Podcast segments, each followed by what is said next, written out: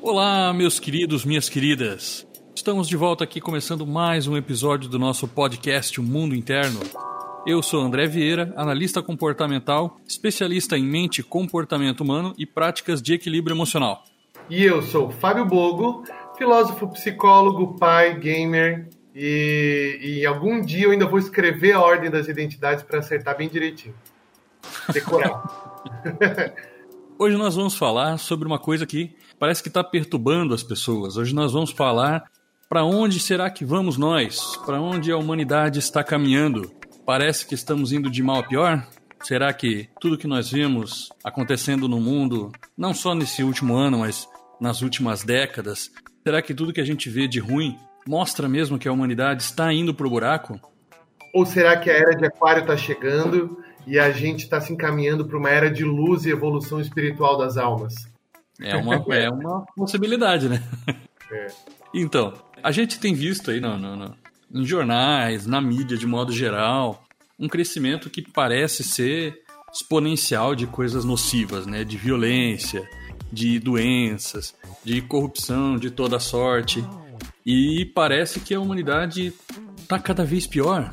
Né? A gente se pergunta diante de tantas cenas assim de, de, de degradação, parece que antigamente não tinha tanto assim, né?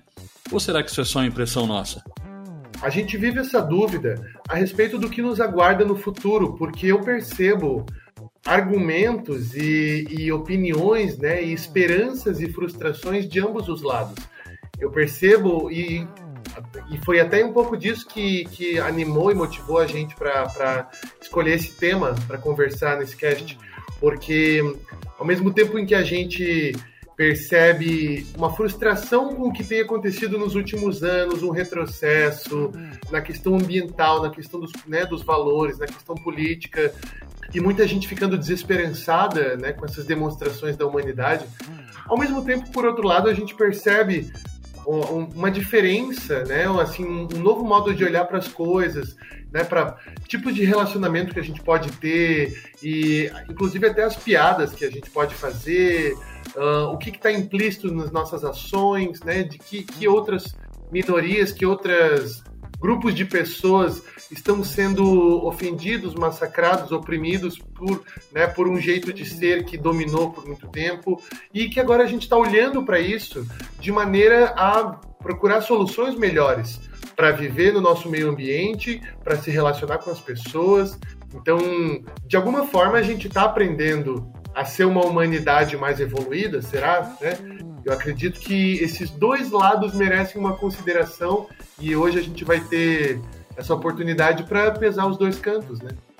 É. Primeiro a gente tem que, que, que lembrar que agora a gente tem acesso a uma quantidade de informação que há 20 anos atrás a gente não tinha, né? Tô falando da galera já mais com mais idade, né? Se talvez tu for muito jovem estiver vendo esse, esse, esse episódio, estiver ouvindo a gente aqui, talvez tu não, não tenha vivido essa, essa época, mas houve uma época em que não tinha YouTube, redes sociais, esse tipo de coisa, né? Houve uma época em que a gente não, não sabia o que acontecia, a não ser que, que passasse no jornal e tal, e, e a mídia seleciona muito bem o que ela vai passar, né? Então a gente não tinha acesso a tanta coisa como a gente tem acesso hoje, né? Hoje, o número de, de, de, de notícias e de cenas de violência e de coisas absurdas que a gente vê acontecendo também é em decorrência do alto número de informação que a gente recebe nas redes sociais, até na, na televisão, na, na, mídia de modo geral. Hoje todo mundo tem um celular com câmera, todo mundo é capaz de, se ver uma cena de violência, puxa uma câmera do bolso e filma. Uma coisa que a gente não tinha 20 anos atrás, né? Então é muito. É, é, a gente é sobrecarregado às vezes de coisas negativas, né? Existem as coisas positivas também, mas a gente já conversou anteriormente em outros episódios sobre o, o, dilema das redes, né? Que a gente fala, aquele documentário que tem no Netflix, o Dilema das Redes. Se você não assistiu, aconselho que assista. É muito interessante. A gente já comentou também sobre viés de confirmação e como que isso afeta, né? Então a gente acaba sendo sobrecarregado de informações negativas, de negatividade. E isso chama muito a atenção, né? A mídia se aproveita disso, sensacionaliza quando alguém faz um vídeo né, escandaloso, a mídia sensacionaliza aquilo, porque aquilo vende bem e a gente acaba recebendo só notícias ruins, assim, né? Tipo, dificilmente tu vê uma notícia boa no jornal, alguma coisa assim. Porém, isso não, não significa que essas notícias boas não aconteçam. Eu, eu posso citar aqui rapidamente um livro muito, muito bom do Daniel Kahneman, que é o Rápido e Devagar, Duas Formas de Pensar. É, nesse livro, entre outras muitas coisas maravilhosas que diz nesse livro, ele diz que a gente costuma confundir a facilidade com que a gente lembra de algum evento com a frequência com que ele realmente acontece. Né? Então a gente, como a gente é impactado emocionalmente, a gente é impactado mais por coisas negativas, parece que aquilo acontece o tempo todo e que aquilo é super comum. E na verdade, talvez não seja tão comum assim, né? Se o mundo fosse tão perigoso, fosse tão violento, a gente não conseguiria sair na rua. É, existe violência, existe, existe assalto, existe assassinato, existe essas coisas. Porém, a maioria das vezes que tu sai de casa, tu não é assaltado. Tu não leva um tiro na maioria das vezes que tu sai de casa. Isso é uma coisa esporádica que acontece lá de vez em quando. Então a gente costuma a, a, a lembrar muito mais das coisas ruins com uma facilidade muito maior do que às vezes em que isso não aconteceu. Né? Nesse aspecto, né, André, a gente está falando sobre uma percepção de mundo, né, e como a nossa percepção de mundo se forma e ela é subjetivada, criada, né, engendrada a partir daquilo que a gente lê e consome de informação e notícia. E aí, claro, tu tem razão, né? Quando a gente, uh, quando a gente tem a nossa visão de mundo formada por, com muita eficiência, por uma lógica específica de divulgação daquilo que já é, né, o viés de confirmação, que já é uh, sinalizado como objeto do nosso interesse, então aí a gente vai, né, assim, afunilando ah, o tipo de coisas que a gente consome, o tipo de notícias que a gente tem acesso e o nosso mundo fica deturpado a partir do, né, da nossa percepção imediata, né? E aí tem até esse aspecto que um do, uma das coisas que a gente não comentou tanto, talvez não deu tanta ênfase, para esse debate que já para todo a gente volta para ele em quase todo cast, né, que é a história do dilema das redes e como a gente tem se percebido a partir de uma lógica muito específica que é é a realidade do século 21, né, o jeito como a gente constrói a nossa concepção de mundo. E, e uma coisa que a gente não falou muito é como a cola desses, né, o, o, combustível da propagação dessas notícias são afetos virulentos, afetos incitados, né, como ódio, raiva, indignação.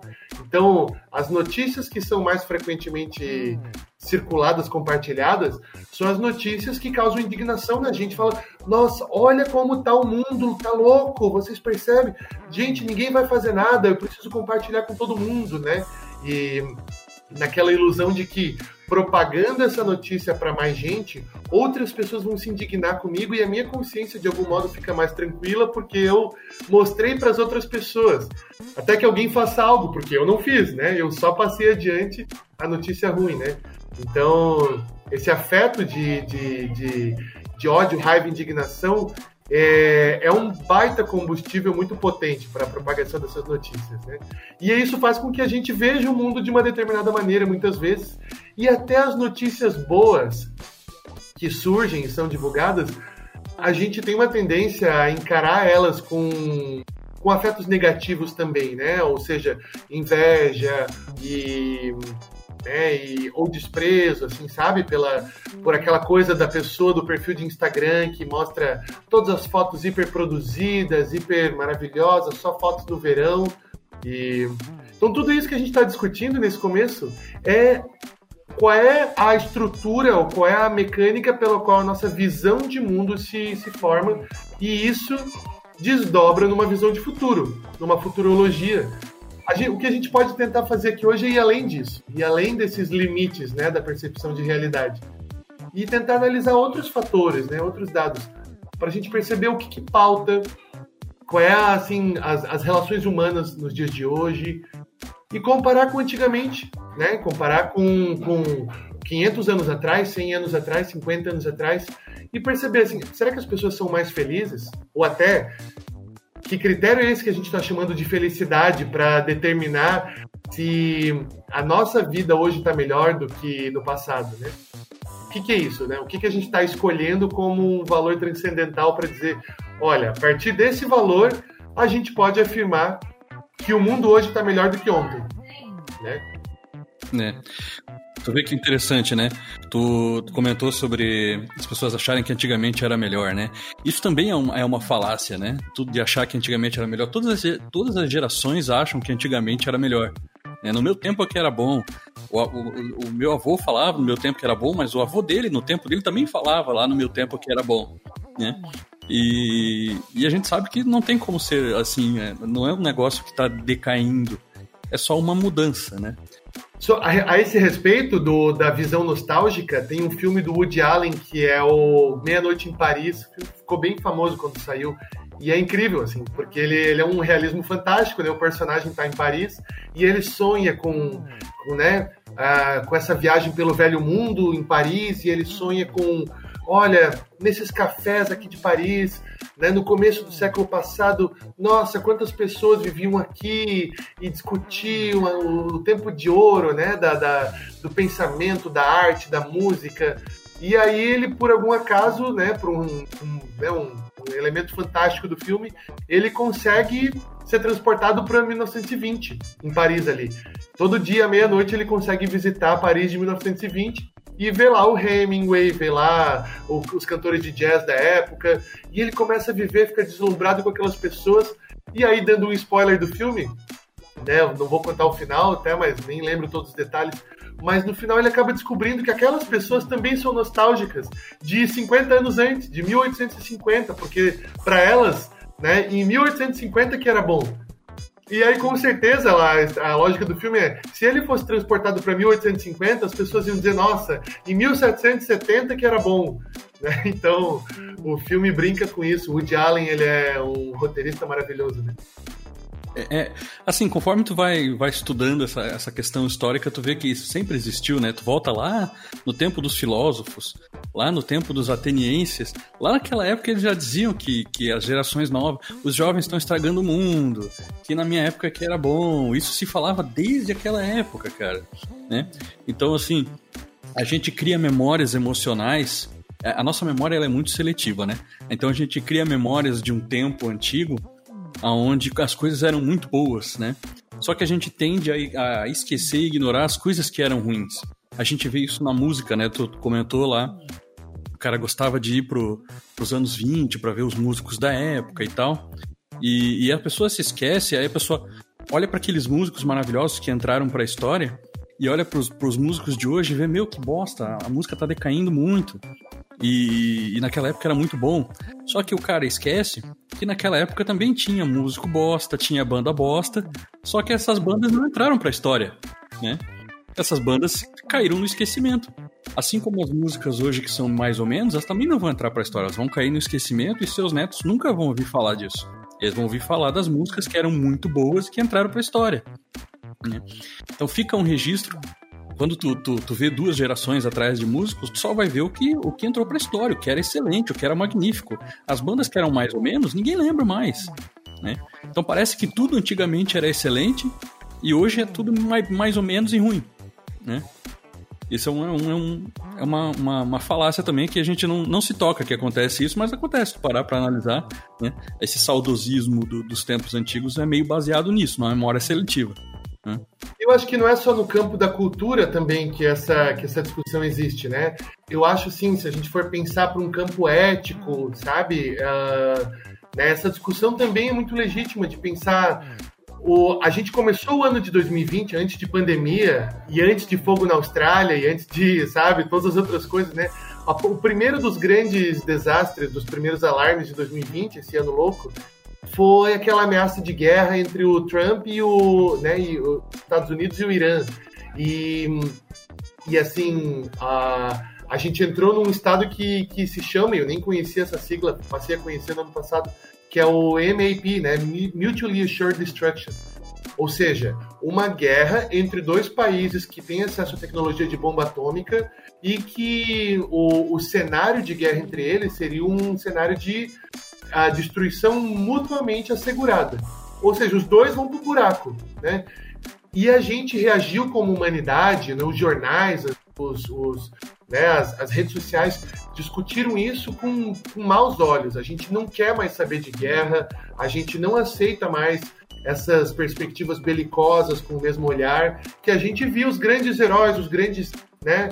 Antigamente a gente tinha as grandes figuras dos generais combatentes e que iam defender a pátria. E, e hoje em dia assumir esse valor é considerado retrógrado, reacionário, obsoleto, né? Que história é essa de defender a pátria? Contra quem, né? De defender assim o lado de dentro do muro contra o lado de fora, né? A gente está numa no momento da humanidade em que a gente precisa construir pontes e não muros, né? Isso, isso é o que se discute, sabe? Em vez de preservar um higienismo de, né, da, da, pureza cultural, a gente já caiu nesse erro, a gente já caiu nessa, né, nesse erro xenofóbico e, e hoje, embora existam células neonazistas ainda crescentes no Brasil, no mundo todo e pensamentos como esse, eles são abominados, assim, sabe, como experiências que a humanidade já viveu e que jamais pode pode passar para elas de novo, né, regressar a elas isso seria um regresso, sabe? Então a gente fala de adotar perspectivas como essa, ou de usar a ciência a serviço do, do né, de, de, racismo, como tinha no, no, século passado a frenologia, dizendo que certas etnias, certas raças têm tamanho de crânio diferente e por isso elas merecem né, menor dignidade, menor legitimidade do que outras, sabe? Então, compreensões de, de é, sectarismo e, e, né, e marginalização de certas etnias em detrimento de outras, sabe? São alguns valores que a gente né, não toma mais pra gente, a gente não quer mais que eles perdurem para os próximos séculos. E aí, por exemplo, falta muito para a gente conseguir adotar uma cultura humana de veganismo. E eu não sou vegano, por exemplo, né? Eu não consegui me livrar ainda da carne, mas né? E nem, por exemplo, relações monogâmicas, né? A gente, mas ao mesmo tempo a gente percebe as novas gerações discutindo isso. Isso está na pauta. Isso está na, na mesa de discussão sendo conversado, sabe? Assim como direitos das mulheres, assim como na né, estruturação familiar de margarina, papai, mamãe, filhinho. Tudo isso foi revisto, né? Direito das mulheres ao voto, uh, apartheid de, de etnias afro-americanas, né? Tem lugar no ônibus. A gente teve o um movimento dos direitos civis nos Estados Unidos. Aqui no Brasil isso não foi tão claro, né? Mas assim, discussões no sentido de integração e de superação de opressões eh, entre, entre as pessoas, né? Aconteceram, tem acontecido, tem oferecido resultados e nesse sentido a gente pode dizer que a gente evoluiu, se a gente adota alguns valores transcendentais, como por exemplo, a gente precisa acabar com as opressões. Não é interessante, não é legal, não é saudável para a humanidade perdurar, continuar é, oprimindo alguns, alguns grupos humanos né, para o benefício de outros grupos. Sabe? A gente entende e adota esse valor como universal. Isso está nas cartas da ONU, né, que são que são cartas assim, ou seja, são documentos que envolvem acordos entre vários países com várias culturas e que o qual é o ponto comum que nós, como Nações Unidas, precisamos acatar e observar e obedecer. Bom, respeito à vida, respeito à diversidade, né? Valor últimos, né? É... E aí dentro desses valores últimos a gente pode adotá-los como critério para estabelecer o que, que é uma evolução da humanidade ou não. E nesse sentido, gente, eu, né, se a gente adotar esse pressuposto, estamos caminhando a passinhos de formiga para uma evolução. Agora, temos tecnologia para acabar com a fome três vezes. Por que, que a gente não acaba? Por que, que algumas pessoas têm 190 bilhões, né? O nosso, nosso Jeff Bezos, ex-dono da Amazon, que agora largou. O que, que o cara faz com 192 bilhões? O, o Elon Musk está pensando em colonizar Marte, né? É, essa é a dimensão do sonho dele. E a fome não foi superada. É, ele vai até onde conseguir, né? É, isso parece um movimento que é meio recente, mas esse movimento de, de incluir minorias e tal. E se você olhar, parece que isso vem de, de, de 100 anos para cá, mas não é. Isso é, é. A gente sempre teve pequenos passinhos a, a, em relação, em, em direção a uma evolução da sociedade humana como um todo, assim, da raça humana como um todo. É, não, não falando em pontos específicos de um país, de uma, de uma época, mas se tu olhar a humanidade como uma coisa só, ao longo de toda a história, a gente vem dando pequenos passinhos em direção a uma coisa que, que eu gosto de chamar de onda pacificadora. A onda pacificadora é um conceito que vai levando a humanidade em direção a uma, a uma evolução existencial, assim, né? A uma, uma coisa mais pacífica, uma convivência menos predatória, é, menos, menos agressiva. Se a gente for olhar um pouquíssimo tempo atrás, vamos, vamos fazer uma, uma viagem no tempo do momento atual, voltando no tempo, né? Se a gente for olhar um pouquinho atrás, era muito comum, tu falou da guerra Estados Unidos e, e Irã, um tempo atrás era muito comum a gente falar dos russos, né? E todos os filmes de Hollywood matavam terroristas, ou era terrorista russo, ou era terrorista islâmico. E hoje, se você for ver as produções atuais, a gente não mata mais terrorista russo. A gente mata ou terrorista genérico, que não é de nenhum país, que defende uma causa X, mas ele não tem mais um país. E, ou a gente mata zumbis ou monstros ou qualquer coisa assim que seja desumanizada. E por que, que isso acontece? Porque hoje em dia já não. Bem o que tu falou, hoje em dia já não é mais tão bem aceito esse negócio de, na, de eu vou defender a minha nação contra a nação inimiga e, e aquele negócio do herói nacional e demonizar a outra nação. Por que, que isso acontece, né? Existe uma coisa chamada é, círculo de empatia. O círculo de empatia é aquela é aquele imagina assim você no centro de um círculo e dentro daquele círculo existem as pessoas e, e, as culturas e os costumes que você conhece. Dentro desses costumes e conceitos que você conhece, você tem você tem empatia, porque você conhece, você entende e você sabe que aquilo ali você pode respeitar e, e, entender. Você consegue se colocar no lugar do outro dentro daquele costume. Um costume muito distante do teu, muito bizarro, costuma não gerar empatia, porque é diferente demais. Só que conforme você vai estudando e vai tendo acesso à informação, esse círculo de empatia vai aumentando. Né? Então hoje em dia já não parece mais tão bizarro uma pessoa russa. Né? Não parece ser um cara alienígena de outro mundo que, que, que tá vindo aqui para acabar com o nosso modo de vida. Então já não, não faz mais muito sentido a gente matar terroristas russos, matar russos ou matar terroristas de, de outra nação qualquer. Né? É, tu vê, as, as crianças hoje não, não, não, levam mais palmada, quer dizer, levam, né? Mas infelizmente levam. Mas o conceito hoje já não é mais dar uma surra no moleque que ele aprende. Né? Vai aprender na base da chinelada. É um conceito diferente, a gente está pacificando. Né? O, é, é uma onda pacificadora. A gente vai aos poucos, mas bem passinhos de formiga, a gente vai é, ampliando essa, essa, esse círculo de empatia, de culturas e conceitos e coisas que a gente a pergunta, consegue. A minha pergunta, André, sobre a, né, esse conceito de onda pacificadora que tu está apresentando, que para mim é novo, né, com esse nome pelo menos, é assim, quando tu chama de onda, parece que ela vai, né, a onda, o movimento da onda, ele é finito. Então, será por que, por que usar esse nome onda? Né, assim, levando a entender que em algum momento daqui a 10, 20 anos isso vai acabar e outra onda, né, uma, uma outra onda a, agressivadora vai aparecer? Como é que é a proposta? É exatamente, não, não é uma onda agressivadora, é outra onda pacificadora é um, é um movimento que eu vejo das, da, da, da, humanidade, da sociedade estudando a história. E que, que, como é que funciona essa onda, né? É como as ondas do mar. Vem uma onda, pá, ela quebra na praia, ela vai embora e logo em seguida vem outra onda. O que acontece é que de tempos em tempos acontece uma onda pacificadora no mundo e a gente abandona conceitos antigos, que são nocivos, e adota conceitos novos. Dali a mais uma ou duas gerações, esses conceitos também vão ser revistos e a gente vai adotar conceitos ainda mais novos, ainda mais diferentes.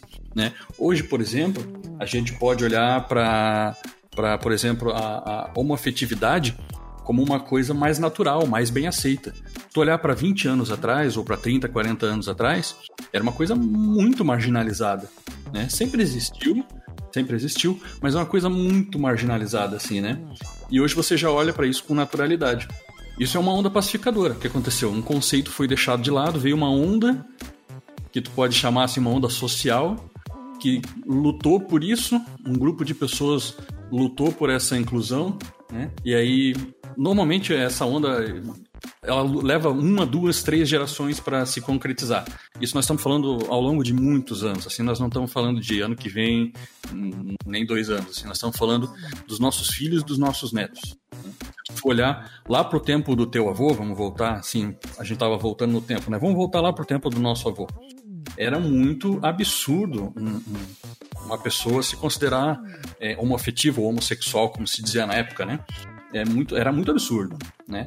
E aí o que aconteceu? Para essa pessoa dessa geração era muito absurdo, mas para o filho dela, ela já entrou em contato com essa onda através de outras pessoas e ela ainda acha mais ou menos estranho, mas não é um completo absurdo.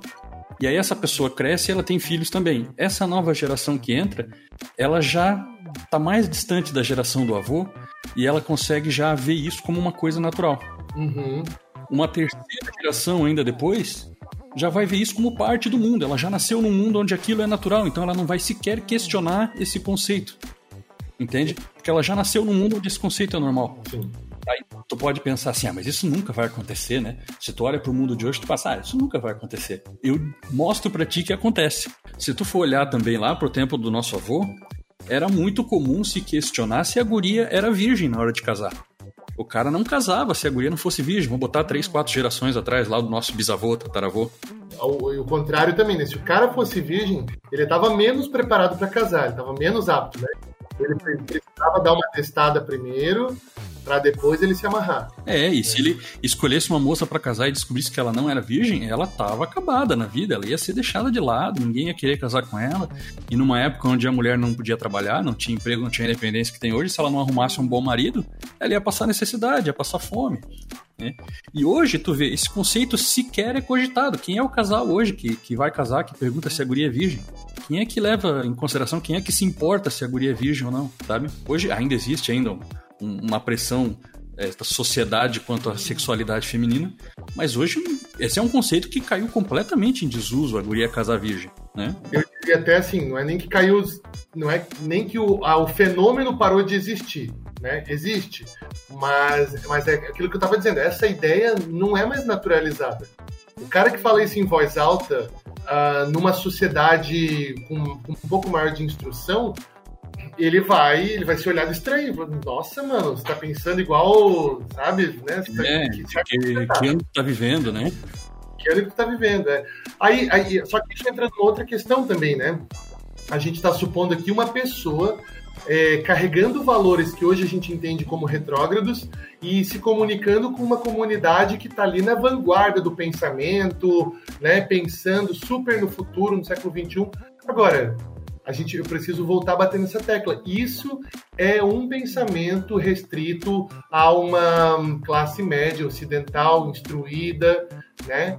É, e super cosmopolita, porque a imensa maioria da população está né, tá se preocupando em, em, sobreviver o dia seguinte, né, e conseguir viver do que, do que consegue colher e plantar. Esse conceito, esse conceito se espalha, entende? Tu está falando de um pensamento de um grupo específico, só que, como eu falei, isso se, se estende ao longo de gerações, não é rapidinho, né? Então, esse, esse, esse conceito se espalha, por isso que ela é uma onda, ela vai se espalhando, entende? Se você jogar uma pedra numa, num, num rio, numa água bem paradinha, você vai ver que a onda vai se espalhando em todas as direções. E esse é um conceito que ao longo de gerações ele vai se espalhando e vai sendo, vai sendo o conceito dominante, entende? Daqui a três, quatro gerações, os nossos bisnetos e tataranetos vão estar tá pensando sobre um conceito que hoje para nós é básico e trivial, que é, que é a mais pura realidade, e que eles vão estar tá questionando, e a gente não faz nem ideia do que, que vai ser. Entende? Sei lá, o que, que a gente vai qual que, vai ser o próximo passo da humanidade em relação às relações humanas. Né? Hoje nós não falamos mais sobre a menina casa virgem. O que, que, que nós vamos falar no futuro? sei lá, talvez a monogamia seja uma coisa para se questionar, né? Como tu falou, é correto passar a vida inteira com uma pessoa só? Hoje é. Daqui a. Quer dizer, é. O consenso geral diz que é, né? Mas o, daqui a duas, três gerações, cara, daqui a, sei lá, 2121, quando tiver a próxima pandemia, que diz que a cada 100 anos tem uma, né? Quando tiver a próxima pandemia, as pessoas vão estar questionando outras coisas completamente diferentes. E é um movimento que, que vai se espalhando. Se a gente voltar um pouquinho mais, se a gente vê o quanto a humanidade evoluiu, né? Se a gente voltar 200, 300 anos atrás, a gente queimava bruxas em fogueira, em praça pública, né? Hoje esse é um conceito completamente abandonado, cara. Tu vai, imagina se tu vai pegar, pega uma pessoa e culpa por bruxaria e, e, a polícia leva a pessoa na praça e queima ela viva, imagina isso hoje em dia, cara. Entende? Eu, eu falei, por exemplo, da menina Casa Virgem, tu falou, esse é um pensamento que ainda existe. Pois é, ainda falta talvez uma ou duas gerações para avançar para esse conceito parar de existir completamente. Como parou de existir o conceito de queimar bruxa em fogueira. né? Execuções em praça pública, guilhotina, sabe? Os inimigos do, do, do Estado, alguém que cometeu um crime, tinha mão cortada, em alguns países lá do Oriente Médio tinha esse hábito. É um costume bárbaro que ao longo do tempo foi caindo, foi caindo em desuso. Hoje você não imagina, cara, você executar alguém em praça pública. Nem executar já é mais aceito. A própria pena de morte tem pouquíssimos países no mundo que ainda aplicam a pena de morte. E aqueles que ainda aplicam são penas de morte sem sofrimento, né? Injeção letal, coisa assim. Que ainda continua sendo um absurdo, mas é bem menos do que queimar alguém na fogueira ou decapitar alguém em praça pública, né? Assim, o que eu sinto que que é a derrocada do nosso pensamento, porque assim, tudo leva a crer que, de fato, né, a, em relação a, a, esses critérios que a gente adota quase que universalmente, né, como respeito à vida acima de tudo e preservação né, de um estado de ou, ou, construção de um estado de igualdade, de oportunidade, de direitos entre as pessoas, né? É, nesse sentido, sim, a gente está avançando. O que eu percebo que é um, uma involução da humanidade nos últimos anos é, e inclusive conversando com um grande colega meu, né, que eu, que eu gostaria, que é um filósofo, eu gostaria que né, pudesse participar aí no, no, numa edição futura e a gente já está conversando sobre isso, ver o que, que, é mais uma questão de ver o que, que, ele vai poder falar, né, o que assunto que, que a gente vai poder conversar juntos, mas que é o Paulo, né, o Paulo Thiago.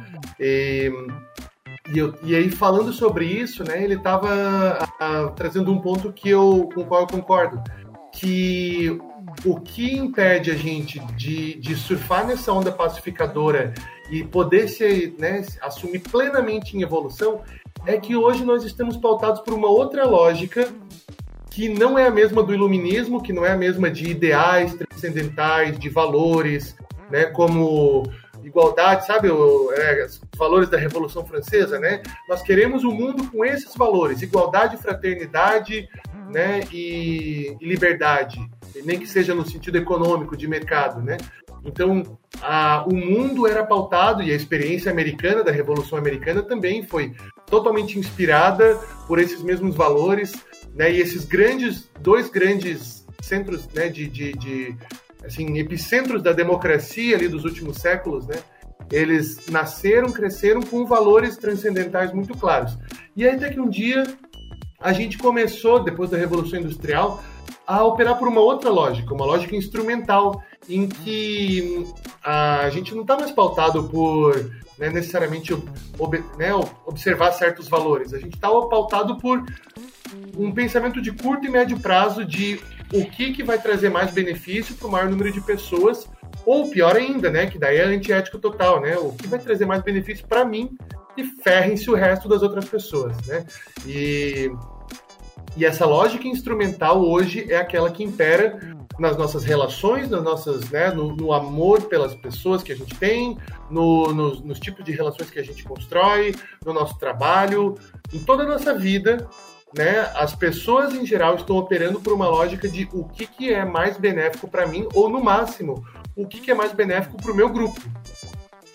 E, e, isso é algo que, que está estruturando o nosso pensamento hoje e não acontecia isso 100 anos atrás. Sabe? Ou seja, os velhos, os mais velhos, os, né, os nossos avós, eles quando hoje quando eles dizem que a sociedade está degenerada e que ninguém mais respeita os valores, tem um ponto, tem um ponto a ser considerado aí, né? Porque valores são obsoletos hoje em dia. Hoje em dia o que importa é, sabe, assim, esse pensamento instrumental de quais são as ações que vão favorecer a mim, ou ao meu grupo, ou no máximo à minha nação, né, em curto e médio prazo. Isso é um tipo de pensamento, um pensamento instrumental, né, utilitarista. E, e, ele é perigoso, ele causa, ele causa danos, e assim, é, é nisso que a gente expropria o meio ambiente, a gente está precisando urgentemente repensar essa nossa maneira de se relacionar com o mundo e com as pessoas, essa maneira utilitarista pelo assim, o quanto esta pessoa vai me ser útil. O quanto isso que eu tô, né, que eu tô conhecendo aqui, né, interagindo, vai ser útil para mim ou para os meus, né, para minha galera. É, não é só, não é só aplicado a governos, né? A gente falou em episódios anteriores sobre relacionamentos tóxicos. Esse é um tipo de relacionamento tóxico, né? Só puxando um pouquinho para lá, é o relacionamento utilitário, né? Onde você tá com a pessoa porque ela é útil para ti de alguma forma Ou porque ela te dá status social, ou porque ela te dá alguma condição financeira melhor, ou porque ela é útil até afetivamente, assim, mas tu não tá, não tá pensando na felicidade da outra pessoa, né? Tu tá pensando em como ela vai ser útil para ti. É, tu não gosta da pessoa, tu gosta do que ela faz por ti na tua vida. É diferente, né? Isso, isso é lógico utilitarista. Se você se reconhece e você não vê nada de errado com isso, não tem problema, né? Você que está escutando, não tem problema. Você está né, operando pela mesma lógica que todos nós estamos. É assim que as coisas funcionam, né? Deveria ser? Bom, aí é outra discussão. É outra discussão que, que é assim: o, o quanto valores últimos, né? Sabe, justiça, igualdade, é, deveriam ser a nossa bússola dos nossos atos, sabe? O quanto, assim, sustentabilidade, né? Agora a gente está falando de sustentabilidade, mas não por, por, de novo, né? não por uma questão, né, assim, moral por princípios, mas por uma questão utilitária. A gente já está chegando num, num, num, ponto de uso do, do meio ambiente em que o, assim, os recursos por um ano se esgotam na metade do ano. Então, assim, a água bateu na bunda. A água bateu na bunda, a questão é urgente, a gente precisa, para ontem, resolver a nossa nosso problema de matriz energética, resolver o nosso problema de uh, distribuição de alimentos e, né, e sobrevivência. Mas você vê, aí começa por aí, né? Ah, eu estava falando da onda pacificadora, tu deu esse exemplo agora, muito bom. A, a coisa começa por aí não é assim, ela começou como uma coisa utilitária, mas eu vejo como um, primeiro passo em relação a uma preocupação ambiental que não seja utilitária daqui a talvez duas ou três gerações, entende? Aí a gente começa a pensar nisso agora, mas antigamente nem se pensava nisso. Antigamente, vamos poluir, negócio é produzir, desde a da, da, da Revolução Industrial, vamos produzir, produzir, produzir. Né? Hoje já se olha para as pessoas, já se olha. A maioria das empresas são pressionadas a olhar para os funcionários como seres humanos e não só como máquinas orgânicas de produzir ou um númerozinho lá no setor de RH, né? Então, mesmo as grandes empresas já são é, pressionadas a ter algum tipo de humanidade com os funcionários. Né? É uma caminhada para a gente chegar num ponto onde a gente consegue pacificar um pouquinho mais a, a, as relações de trabalho e as relações de consumo com o planeta. Talvez a gente gire, gire, gire e acabe chegando num futuro razoavelmente distante, a médio prazo, a gente acabe voltando ao sistema do, dos índios, né, que consumiam da, da natureza só o que eles vão usar naquele momento.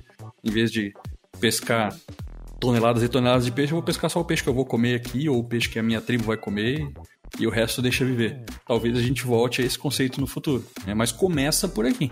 Como a gente não aprendeu a fazer isso pelo amor, a gente vai aprender pela dor, né? Porque agora com a, a, pandemia, a gente está começando a entender que a pandemia do coronavírus veio para ficar e mesmo que todo mundo esteja vacinado, é, as, os cuidados vão precisar ser tomados por uma década ainda. A gente né, calcula, sabe? O, né, a, questão de uso da máscara, álcool gel, a gente vai precisar continuar tomando esses cuidados na vida social, mesmo com todo mundo vacinado, ou grande parte da população vacinada, por um tempo ainda. E a nossa maneira de se relacionar, a gente descobriu, a gente foi obrigado a fazer home office e descobriu que a gente consegue produzir nas empresas com home office. Né? A gente foi obrigado a, a transferir parte do nosso processo educacional para o online e a gente descobriu que, que existem muitos recursos né, no, no, no, no mundo virtual que podem nos amparar, podem até potencializar o processo de ensino-aprendizagem. Então, assim, a, a revolução veio na marra, né? Veio por obrigação. E aí, a questão de sustentabilidade do, né, dos alimentos, da, das, da agricultura familiar, é, né, hoje em dia, assim, o que a gente que a gente pensa na produção alimentícia é, em vez dos grandes latifúndios, né, que faz monocultura de soja, uh, essas essas famílias produtoras de alimentos, né, esses pequenos produtores, é, como potencializar a produção deles, né, assim, tecnicamente, com acesso a ferramentas de última geração e com escoamento da produção deles para a comunidade próxima, ou seja, como a gente pode agir localmente pensando globalmente, uhum. né? E é disso, é disso que a gente precisa falar nos próximos anos. para dar esses próximos passos, né? Para surfar na onda pacificadora? O, normalmente acontece assim, normalmente acontece sob pressão, né? O ser humano, quando ele está acomodado, quando está bom do jeito que está, não precisa mudar, né? Normalmente a mudança vem de acordo com, com uma pressão que pode ser social, como a gente falou, o, o movimento do, dos direitos civis lá dos negros nos Estados Unidos é uma pressão. Se não fosse aquele movimento, se eles ficassem quietos dele, para que vai mudar? Né? Houve uma pressão social e aí, e aí ocorreu a mudança. Houve uma pressão social contra pelos direitos trabalhistas e aí houve uma mudança. Normalmente é assim. Né? O próprio, é, eu falei do círculo de empatia, né? O próprio círculo de empatia de todo mundo, das pessoas, começou a expandir por uma pressão existia um, um, Antigamente as pessoas não tinham cultura, não sabiam ler, não tinha, né? Tô falando lá, voltando mais ainda no tempo, lá para uma época do renascentismo, medieval, até um pouco antes do renascentismo. Uh, não existia não existia cultura, não existia estudo, né? As pessoas não existia livros, né? Os livros eram escritos à mão. E aí lá um belo dia o, foi criada a prensa, que começou a multiplicar os livros. Né? E também junto nesse mesmo período veio também o comércio internacional. Veio não, né? O comércio internacional existe desde a Rota da Seda, mas veio houve uma expansão muito grande do comércio internacional. Então o que aconteceu? Houve uma pressão para que as pessoas tivessem mais conhecimento. Agora, agora existem livros, agora você precisa saber das coisas porque tem comércio internacional. Com isso, as pessoas começaram a ter mais conhecimento sobre outras culturas. Eu moro, na, por exemplo, na Itália e agora eu sei que existe um país chamado Iraque lá no Oriente Médio um, país chamado Egito, e eu sabia que existia, mas imagina se tu não tem nenhum tipo de mídia, um, no mundo onde não existe jornal, não existe biblioteca, não existe escola pública, não existe nada, você não sabia que existia o país do lado, você não sabe como chama. Você só ouve histórias, parece meio lenda, assim, né? E com como foi se espalhando a, a informação, aquele círculo de empatia começou a se expandir. Né? Houve aquela pressão do comércio, houve aquela pressão das pessoas começarem a saber mais, e, aí veio a Renascença, as pessoas começaram a, a estudar mais e tal.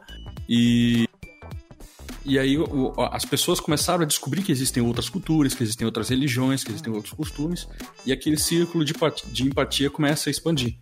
Né? E aí quando ele se expande, é o que eu chamo da, da onda pacificadora.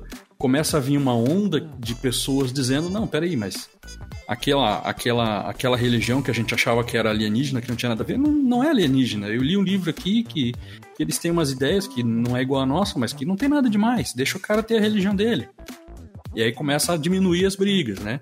Se tu for ver o número de guerras que existem ao longo dos séculos, nossa, a gente tem muito pouca guerra hoje, cara.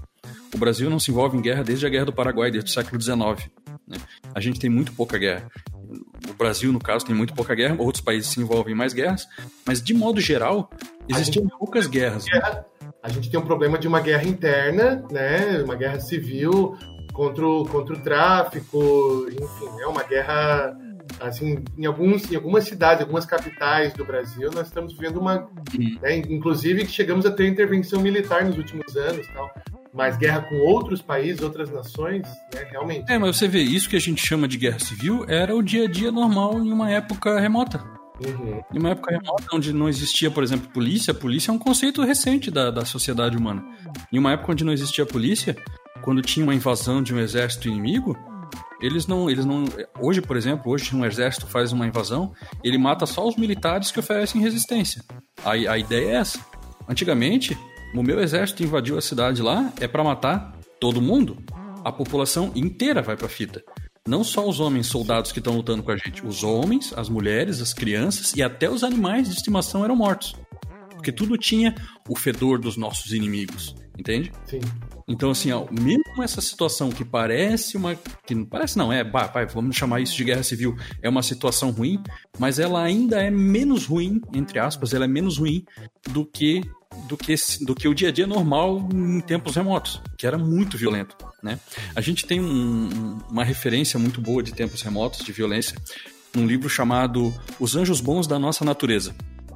Eu acho que é esse o nome, Os Anjos Bons da Nossa Natureza, que é um, um livro que fala sobre por que a violência diminuiu.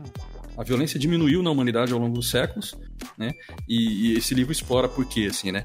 Em tempos muito remotos, lá no, em 4 mil anos, na época do Egito Antigo, na época tal, era a gente encontrar ossadas de, de, de pessoas que morreram daquela época, dessas ossadas, 15% tem marcas de assassinato brutal. Tem ossos quebrados, crânios esmagados. Nós estamos falando de 15% da população, cara. 15% da população é muito. E isso de gente que morreu e que foi morta de maneira tão violenta que deixou marca nos ossos. Fora aquelas pessoas que morreram, que foram assassinadas ou sofreram alguma coisa que não ficou marca nos ossos que a gente não consegue identificar. Uhum. Então, imagina tu viver numa época onde 15% das pessoas é morta, é assassinada. Por quê? Por qualquer motivo, sabe? E hoje, hoje a gente tem assassinatos, acontece, mas não é 15% da população que é assassinada, entende? É, uma, é, é um disparate, assim, e por isso que a gente olha para os dias de hoje e pensa, meu Deus, está muito violento, a humanidade está indo pro buraco.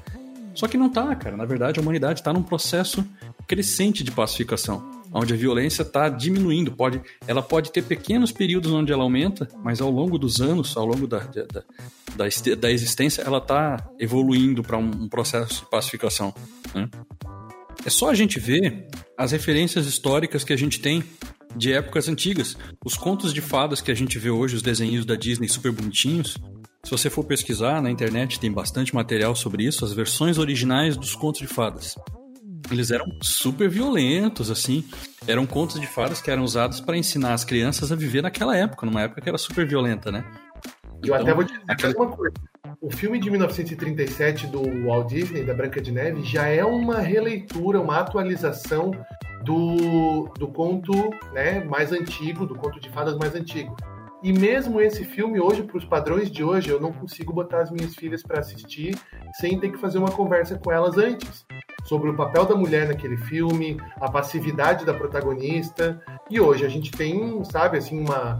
A, a Elsa e a Ana que são protagonistas e arregaçam as mangas e fazem as coisas acontecerem sem esperar príncipe encantado nenhum, né? Inclusive fazendo um, um, comentário crítico sobre essa história de esperar o amor, amor à primeira vista, né? A gente tem uma Moana que não tem um parceiro romântico, parceiro amoroso, ela tá vivido, né, vivendo uma aventura que é dela, que é da identidade dela, né? Então, um, as, os filmes da Disney hoje, dos tempos de hoje, já retratam valores que não são os mesmos dos primeiros filmes da Disney.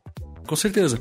A gente olha, a, a, maior referência de todos, o maior livro de todos os tempos que já foi vendido é a Bíblia do Cristianismo, né? E nesse livro a gente tem referências antigas de como é que era o mundo é, antigamente. Né? Se tu olhar a diferença, o Velho Testamento é um, é um livro com, com, com citações muito mais violentas, muito mais pesadas, de um mundo que era muito violento, de um mundo onde era uma terra sem lei, quem tinha mais poder mandava, né? E você vê o quanto a humanidade mudou da, na, na, mudança de tom do Velho Testamento para o Novo Testamento, onde antes a humanidade era meio que já era meio que é, era controlada pelo medo de uma punição né? Então tu não pode fazer porque senão tu vai ser punido. E no Novo Testamento muda completamente o tom, onde agora é, existe o amor e, e, e, você é amado e você é, é, tem, é, é, regido pela esperança e não tanto pelo medo, né? É, até nem vou entrar na questão religiosa disso, porque diversas ramificações do cristianismo vão ter diferentes explicações para isso. A, mas a questão não é essa. A questão é a gente olhar o quanto é diferente o, o livro antigo do livro novo, né, que tem na Bíblia. É, é, daí a gente já consegue ver o quanto que a humanidade mudou ao longo do tempo, né? Legal, então eu creio que para a gente chegar numa conclusão, né, assim, dentro do possível, né, de, de, do que é possível concluir a respeito disso, é que eu, a minha, a minha posição pessoal dentro dessa história é que sim, a gente está evoluindo, mas eu tenho clareza de que eu só posso dizer isso porque eu assumo certos valores como, assim, indubitáveis, né? Valores como a gente prefere a paz do que a guerra, a gente prefere a preservação da vida do que do que a aniquilação da vida alheia. A gente prefere uh, a convivência pacífica, a comunhão das, das, diversas comunidades de pessoas, né, da diversidade de modos de ser, e que esses modos todos têm um lugar, né, têm um lugar ao sol para se manifestarem, para serem e desde que convivam pacificamente, né? E que opressões devem ser cessadas, né? Finalizadas e, e, e que a gente viva relações mais horizontais. Eu assumo esse conjunto de pressupostos. Quem está comigo nesse conjunto de pressupostos vai concordar que sim, a gente tem uma evolução com relação a, a, né, a outras gerações passadas, mas que a gente tem muito para caminhar ainda. E aí um outro ponto que, que é legal a gente também deixar claro é que todas essas coisas são só normativas, elas são as bússolas que orientam os nossos atos, elas não são um lugar a se chegar. Então, se você está esperando um dia em que todo mundo vai estar tá numa grande ciranda, andando em roda, né, é, espera sentado, porque esse dia não vai chegar. Uma utopia, né, uma sociedade utópica, é aquela sociedade em que os conflitos não deixam de aparecer. Os conflitos estão, eles têm liberdade para serem vocalizados, para serem trazidos à tona, discutidos com tranquilidade, né? E, e, e, que a gente tenha confiança de que o outro pensa diferente, mas queremos o bem, queremos o, né, o, o melhor para nosso, né, para nossa comunidade. Esse é o pensamento para o qual a gente deve rumar e deve caminhar. E dentro disso, conflitos de ideias e de pensamentos e de estratégias vão ser inúmeros. E todos eles vão ser resolvidos. É assim que se faz num casamento. Casamento, as duas pessoas pensam diferente, só que enquanto elas têm um horizonte comum, que é a convivência e a durabilidade, né, e o, assim, a, a reconstrução contínua, perene, né, constante do, desse vínculo de amor, enquanto isso tiver vivo no, no, no, coração das duas, né, das duas pessoas, dos dois cônjuges, um relacionamento continua. Então, né, dentro de sociedades, dentro dessa sociedade maior que é a, a comunidade de irmãos humanos, né, enquanto a gente estiver todos olhando para o mesmo ponto que é assim, né, esse conjunto de valores, eu creio que a gente tem como se aproximar dele cada vez mais. Agora, a maneira como isso se manifesta vai mudar com o tempo buscar a paz entre as nações em 2021 é diferente de buscar a paz entre as nações em 1900, né? A geopolítica era outro, mundo era outro, os valores eram outros, sabe? Então, assim, quando a gente pensa que chegou lá, o, é, é a tartaruga de Zenão. A tartaruga nunca alcança Zenão porque quando a tartaruga anda meio metro, o Zenão anda metade daquilo. Quando a tartaruga anda mais metade daquele trajeto, o Zenão anda mais metade da metade da metade. E assim por diante, né? No, no paradoxo ali, a gente nunca alcança o horizonte, porque o horizonte também é móvel. Não, não sei se eu estou complicando muito a história, né? Mas a ideia é o seguinte: não pensem que o mundo perfeito, sem, sem conflitos, vai chegar porque esse mundo provavelmente vai ser um mundo de, de opressão e que o diferente não tem lugar, né? Assim, vamos almejar um mundo em que as diferenças possam vir à tona e ser resolvidas pacificamente, de preferência, né? E, e recorrendo à, à violência o mínimo possível ou nada. Eu tenho uma visão bem otimista sobre isso, assim, cara. Eu, tenho, eu acho que a gente está num processo de mudança constante, como eu falei, aos pouquinhos, bem devagar, mas eu tenho uma visão otimista do futuro, assim, a médio e longo prazo para a humanidade. Eu acho que um dia, isso é uma concepção minha, uma, uma esperança minha, de que um dia a gente vai sentar em uma roda de ciranda da humanidade inteira. Mas esse dia está muito longe ainda. Está muito longe. O que a gente pode fazer hoje, no nosso tempo de vida, é dar os pequenos passos que nos cabem dentro da nossa, da nossa geração. Né? O que a gente pode fazer é resolver os conflitos que a gente consegue resolver hoje. E abrir caminho para as próximas gerações resolverem outros conflitos que talvez a gente nem tenha parado para pensar ainda hoje. Né? É, essa é a onda pacificadora. Vamos, vamos surfar a nossa onda. No futuro vai vir uma outra onda e as pessoas do futuro, nossos netos e bisnetos, vão, vão, vão descobrir. Eu tenho fé que eles vão descobrir como lidar com essa onda também e com a próxima que vai vir depois, assim ao longo dos séculos, né?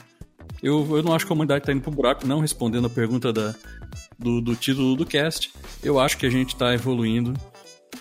Como diz a música do Lulu Santos, com passos de formiga e sem vontade, porém evoluindo. Estamos caminhando. Né? É isso? É isso. Então tá, meus queridos. É, você encontra a gente nas nossas redes sociais.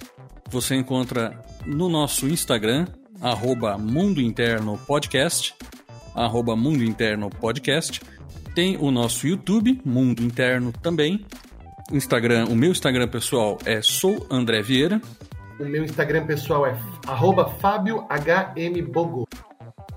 Maravilha. Obrigado a quem ouviu até aqui e a gente se vê na próxima.